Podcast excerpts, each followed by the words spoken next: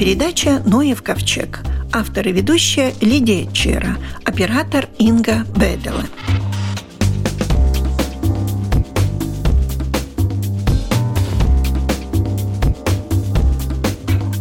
Диану Мейере, которая работает в Музее природы Латвии, я знаю давно.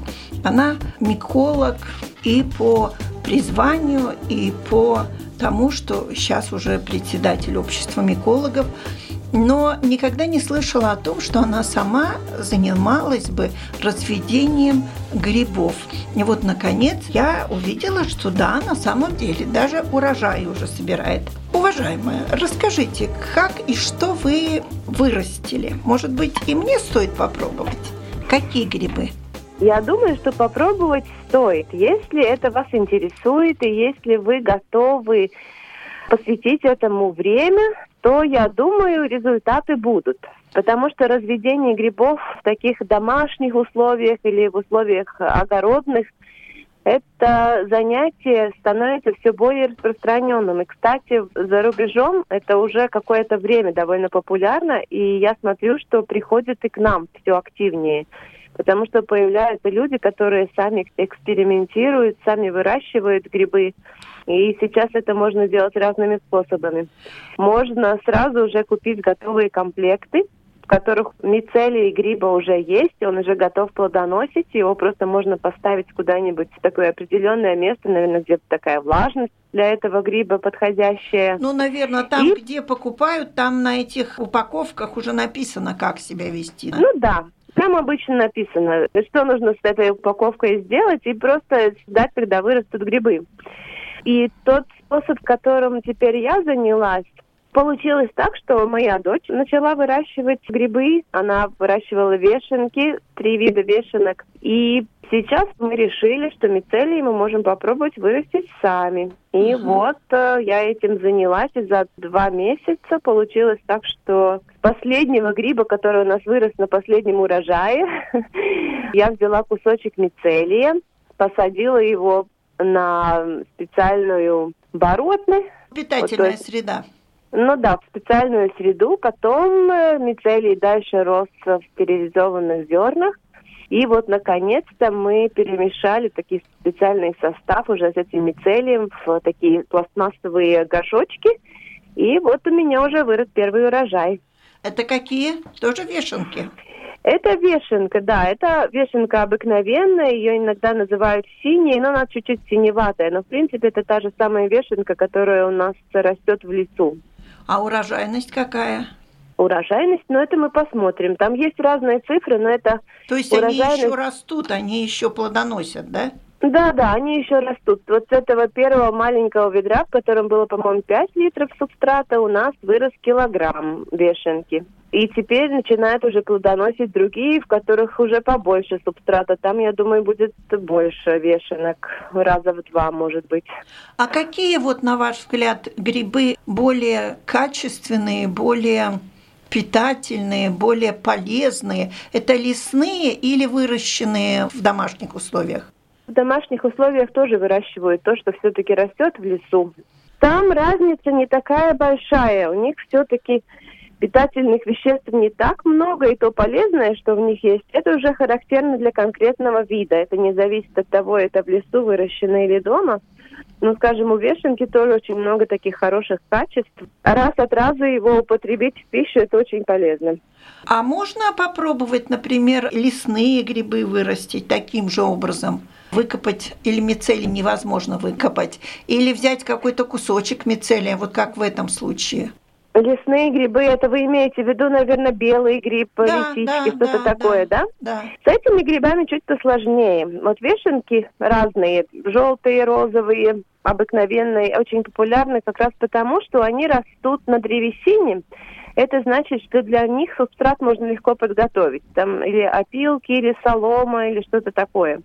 А вот для грибов, которые названы лесные, так называемые, белые грибы, подосиновики, подберезовики, да. лисички, с ними посложнее, потому что они растут только тогда, когда они соединены микоризой с корнями живого дерева.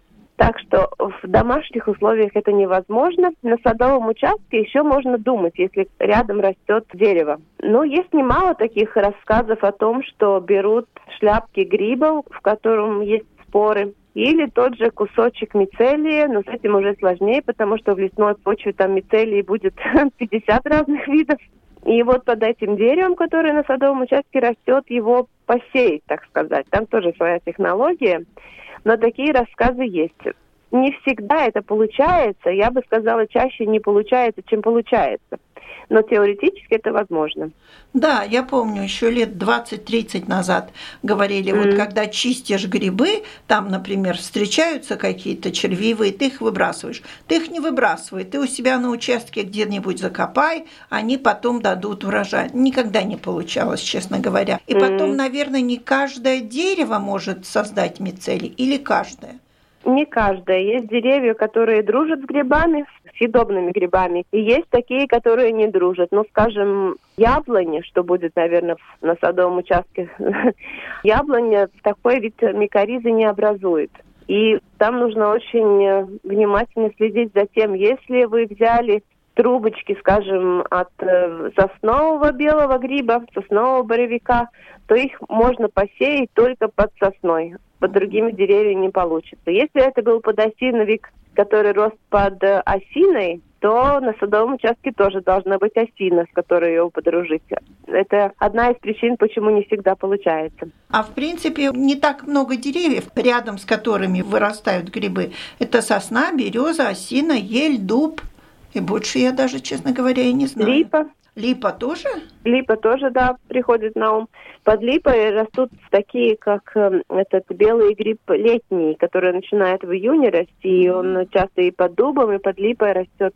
Вы сейчас занялись выращиванием вешенок. А какие угу. еще? Ну, шампиньоны, я знаю, выращивают много. Их и полно в магазинах. Не знаю, как их определить по качеству. Есть такие коричневатые. Может, они лучше или хуже, я не знаю. Это разные виды грибов, разные виды шампиньонов, так называемых. И это опять другая история, потому что если вешенки, которые у меня сейчас растут, это древесные грибы, для которых нужна древесина, опилки, да. что-то такое, то шампиньоны принадлежат к другой группе грибов. Они сапротрофы, которые растут на разных растительных остатках. Это не обязательно должна быть древесина. Поэтому для них будет хорошо разные там листья, веточки, солома, что-то такое. У них совсем другой образ жизни, так сказать. Но мицелий тоже присутствует? Мицелий, конечно же, присутствует везде. И его тоже надо покупать, наверное, потому что где его возьмешь? Да, можно покупать, но то, чем я занималась, можно вырастить из самого гриба, но там в процессе нужно соблюдать стерильность, и это не всегда возможно в домашних условиях. Но, в принципе, можно взять ножки, и снизу ножки обычно самые такой э, быстро растущие мицелии. Вот эти кончики ножек можно попробовать мицелии куда-нибудь выбросить, и, в принципе, они могут начать расти. А. На кучу компоста, скажем. В компостных кучах тоже выращивают грибы. Да, но они сезонные. Это весной надо делать? Да, конечно же, потому что для мицелии есть такая оптимальная температура для каждого гриба, чуть отличается, но в принципе, да, около 20 градусов все-таки им нравится, если есть. Сейчас никакого толку нет. Или это дома надо делать? Ну да. А на улице это можно делать, когда уже установится нормальная температура 20 градусов. Да. Можно, наверное, и раньше, потому что чем температура ниже, тем мицелий просто медленнее растет шампиньоны, вешенки. Какие еще грибы можно вырастить в домашних условиях? Начнем с того, что вешенки разные бывают. Это разные виды, которые в природе растут в разных местах. Мной же названная это розовая вешенка, она такой довольно тропический вид. И кроме того, есть такая королевская вешенка, у которых очень крепкие ножки и маленькая шляпка очень вкусные, говорят. Вот у меня тоже сейчас мицелии есть, посмотрим, что вырастет. В домашних условиях, как украшение и как медицинский гриб выращивают, скажем, трутовик лаковый. Тоже можно купить уже готовые комплекты. И его, конечно, не в подливку и не в супчик. Это гриб, который размельчают и обливают, ну, как такой чай пьют. Это тоже еще один пример но это то, что приходит сразу на голову. Вообще-то довольно много разных видов. Я знаю, что есть такая большая группа, называется «Грибные войска» на Фейсбуке. Вот там столько всяких рецептов и идей. Думаю, что и это наша передача им понравится. Я надеюсь. И тех, кто очень любит грибы. Я еще могу назвать несколько видов, которые выращивают, мицелии которых можно купить и пробовать выращивать. Я просто ну -ну. открыла сейчас одну страничку. Есть такой гриб, как ежовик или львиная грива. Его называют в переводе с английского львиная грива. Тоже очень симпатичный, съедобный и лекарственный. Есть несколько видов опят, которые можно выращивать. Опенок зимний, опенок летний, опенок мраморный, Но это, тополиный. наверное, все-таки на пнях. Так же, как вешенку или на пнях, или на субстрате, в котором есть, скажем, опилки. Так что варианты есть. Mm, варианты есть. Спасибо. У нашего микрофона была председатель общества микологов Латвии Диана Мейере.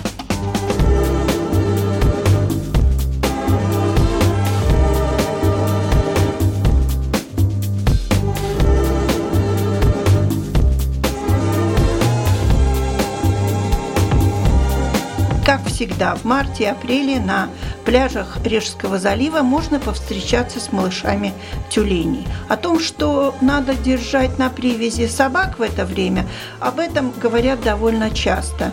Хотелось бы узнать побольше о тюленях. Например, они появляются на свет на льдинах, но какого вида эти тюлени, которые водятся в Балтийском море? И на это мне ответит зоолог Валдис Pilāts. Pažalsta! Baltijas jūrā ir sastopamas trīs roņu sugas. Plankumainais ronis, jeb obiknavenī ķuļieņi, pelēkais ronis, jeb sērī ķuļieņi un eh, pogainais ronis, kolčātē ņepa.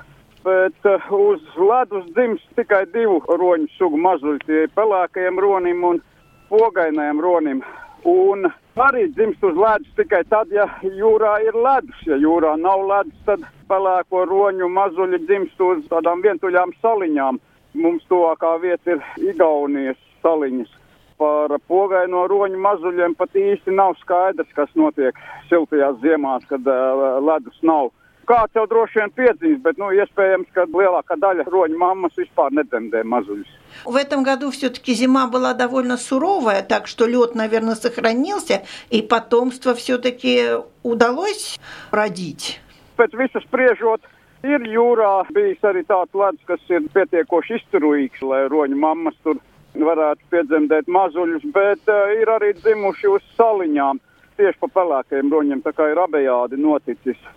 Novērojumi pagājušajā sestdienā liecina, ka stiprais vējš, pat, nu, var teikt, vētra, ir šādu ledu ar roņiem piepūtusi vidzemes jūrmalā, pavisam pie krasta, un tā kā ronēni atkal ir, pat arī lielie roņi ir eh, novērojami, nu, pavisam eh, tuvu krastam, bet jā, uz ledus. Ну, можно сказать, что у нас этих младенцев тюленевых становится больше или меньше? И было ли так всегда? Saskaitīt cik daudz ronēni pie mums parādās, tas ir praktiski neiespējami. Viņus vai nu atpūš ar ledu, vai viņi paši atpeld. Bet it īpaši, ja viņi paši atpeld, tad viens un tas pats ronēns vienu dienu var tikt novērots, piemēram, Salkrastos, nākamajā dienā varbūt Bolderājā, un trešo dienu varbūt kaut kur vēl pavisam citur. Tā kā, nu, tā precīzi saskaitīt nevar. Bet tā kā pelēko roņu skaits Baltijas jūrā palielinās, tad ir loģiski, ka arī piedzimst vairāk ronēni. Un, ja tā salīdzina, ko pēdējos gados cilvēki ziņo par ronēniem un, un kā tas ir bijis pirms 20, 30 gadiem, jā, nu tad to ziņojumu par ронēniem ir vairāk. Visticamāk, arī pašu ронēni ir vairāk. Но вы как зоолог рады, а рыбаки, небось, плачут, потому что тюлени здорово рвут их сети.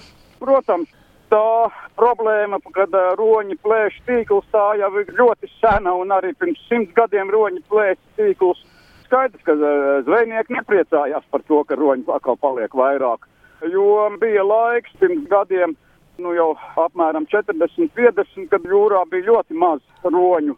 It īpaši pelēko roņu skaits bija stipri samazinājies. Tad, cik es tā saprotu, sakrita to laiku, kad es sāku interesēties par roņiem ka toreiz es arī pie zvejniekiem devos, neviens nesūdzējās, ka būtu kāds kaitējums no roņiem. Bet tā kā roņu skaits atkal sāka palielināties, tad katru gadu to ir, ir palicis vairāk. Но вот эти младенцы, они только какое-то короткое время, вот март-апрель появляются на нашем побережье, а все остальное время, где они находятся? Neviens jau ļoti precīzi nezina. Visticamāk, ka viņi izklīst pa visu Baltijas jūru. Apmēram pirms 30 gadiem arī bija tāda ļoti silta ziema. Tie roņu mazuļi piedzima uz Igauņu saliņām, un tad man bija iespēja piedalīties kopā ar Igauņu roņu pētniekiem. Tos ronēnus ne tikai apskatīt, bet viņus arī iezīmēt. Viņiem pakaļējās pleznās tika iespiestas plasmasas zīmes, tādu pašu kā lauksaimnieki lieto, piemēram, lai iezīmētu aitas kazas, tā saucamās krotālīs, viņiem Jā. iespiež ausī, bet nu roņiem tādas zīmes iespied pleznās. Un pateicoties tām pleznām, tad mēs noskaidrojām, ka tie ronēni, tie, kas ir pie mums novērojami liedagā, ka viņi ir dzimuši uz tām Igaunijas saliņām, jo tur viņus iezīmēja un pēc tam ar visām zīmēm atrada pie mums. Bet bija arī viens gadījums, kad tādu tur Igaunijas saliņā iezīmētu ronēnu pēc neilga laika. Viņi, man liekas, bija tā, ka tas bija kaut kāds mārts, aprīlis, kad viņi iezīmēja, un ja man atmiņa neviļ, tad augustā atrada Dānijā. Nu, tātad tas liecina, ka viņi acīm redzot izklīst pa visu Baltijas jūru. Но они едят только рыбу. Vēlākie roņi, jā, tie pamatā tikai zivis. Pogainie roņi, it kā ēd arī tāds jūras vēžveidīgos, nu kaut ko arī citu, kas ir maza izmēra, bet pietiekami liela priekš viņiem. Ага. А естественный враг у тюленя кто, кроме человека? Baltijas jūrā praktiski nav tāda. Nu, ja neskaita varbūt jūras ērgļus, kas var apēst mazuļus, bet ir uzlikta viena tā saucamā webkamera uz vienas no tām saliņām, kur roņi mazuļi dzims. Un cik var redzēt, tad šie jūras ēgļi apēd tikai jau beigtos ronēnus, kas kādu iemeslu dēļ ir nobeigušies, kad nu, viņi dzīves eh, ronēns neaiztiek.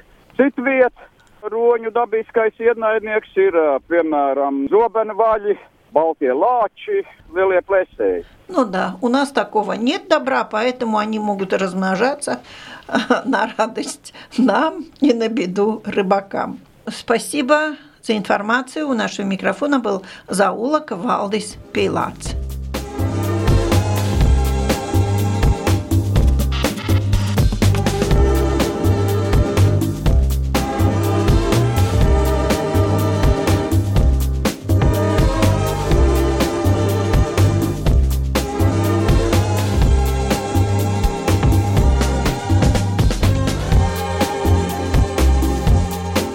Нашей программе мы не один раз говорили об списках инвазивных видов. В основном растений. Во всяком случае, в прошлом году мы много рассказывали о золотарнике, о лесной розе и о борщевике. А вот о млекопитающих, в принципе, такой темы у нас вроде бы как и не было. А список такой все-таки имеется, и он пополняется или уменьшается.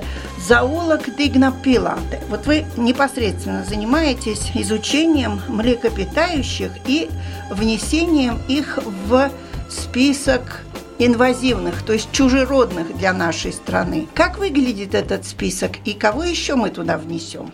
Пока у нас ситуация такая, что в Латвии у нас встречаются четыре вида млекопитающих, которые подходят под категории инвазивный вид.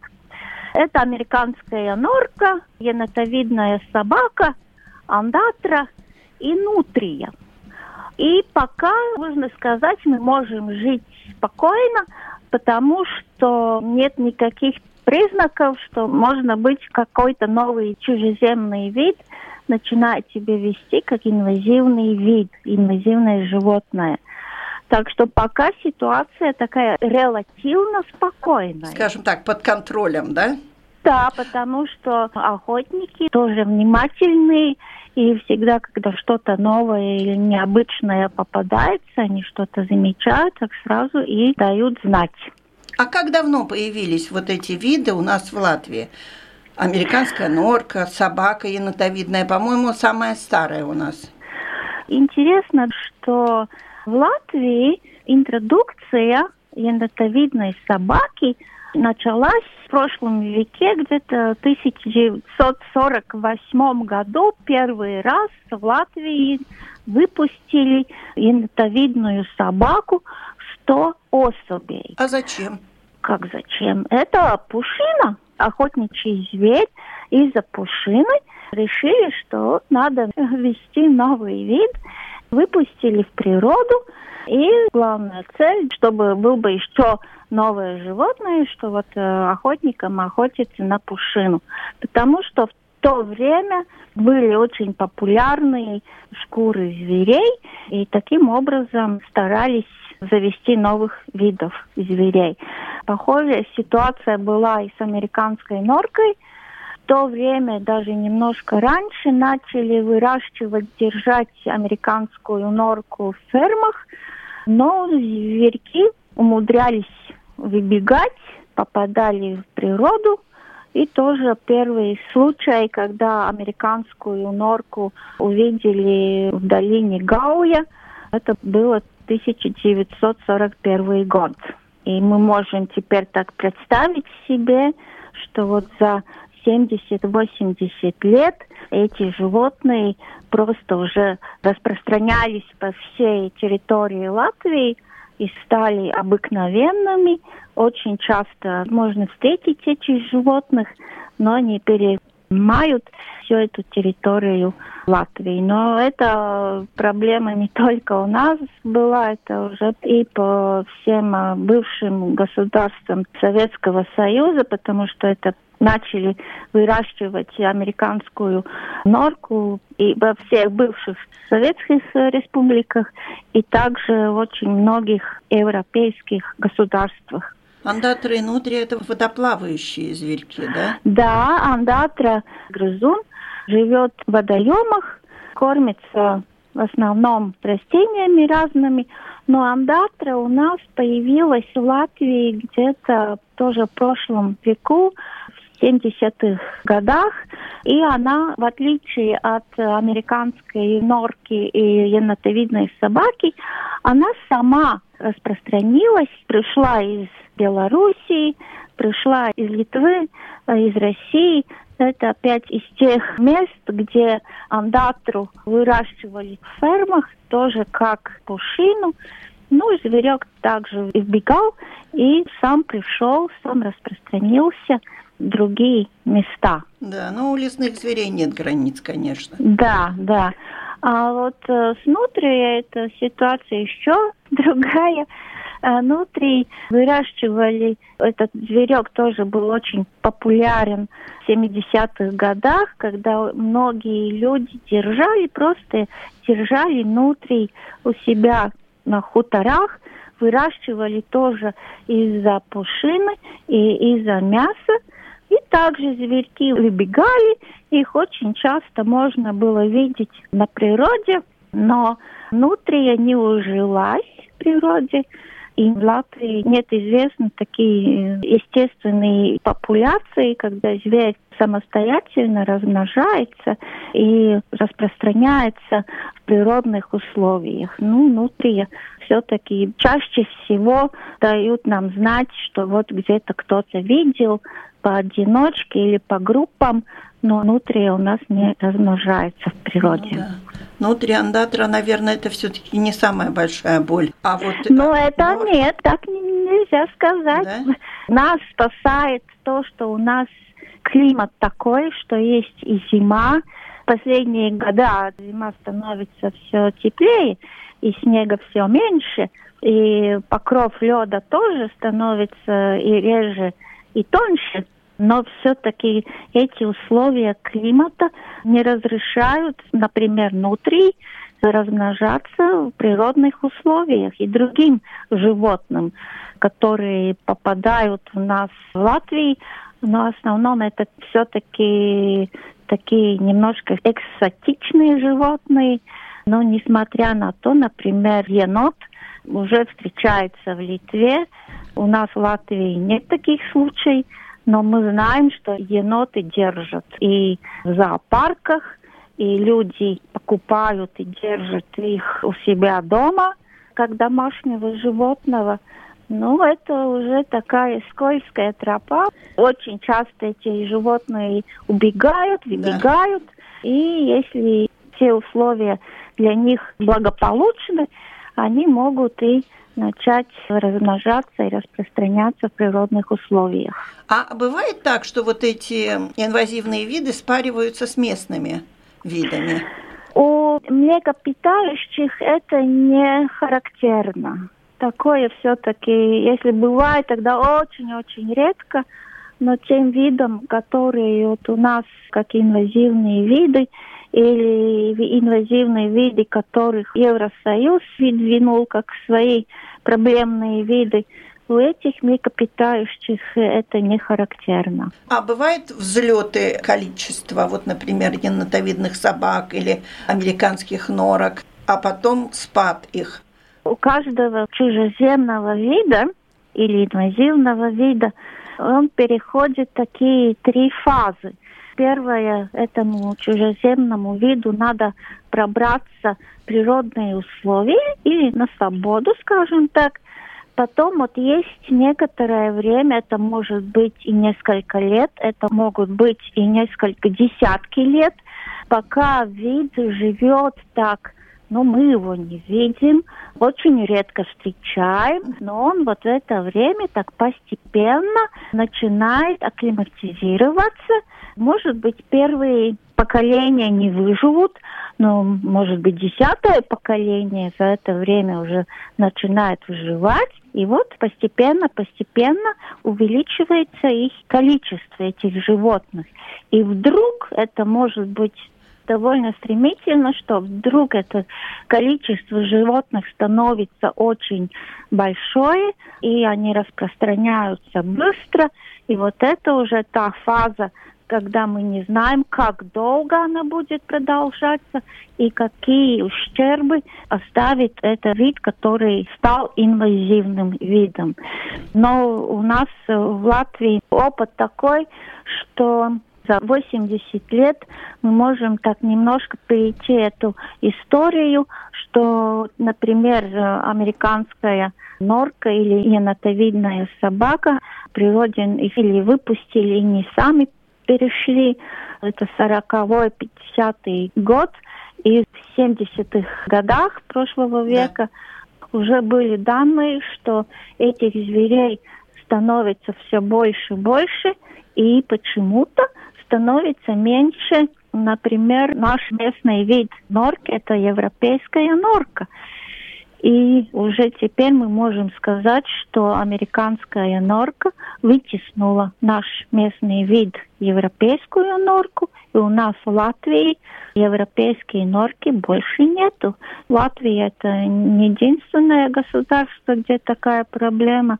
Американская норка практически везде, где ее очень много, она вытискает местный вид. Европейская норка, которая теперь встречается очень-очень редко, где-то еще в таких местах, где американская норка не может так быстро распространяться и размножаться. Спасибо. Заула Дигнапилата была у нас в гостях, а на этом наша передача заканчивается. Всего вам доброго.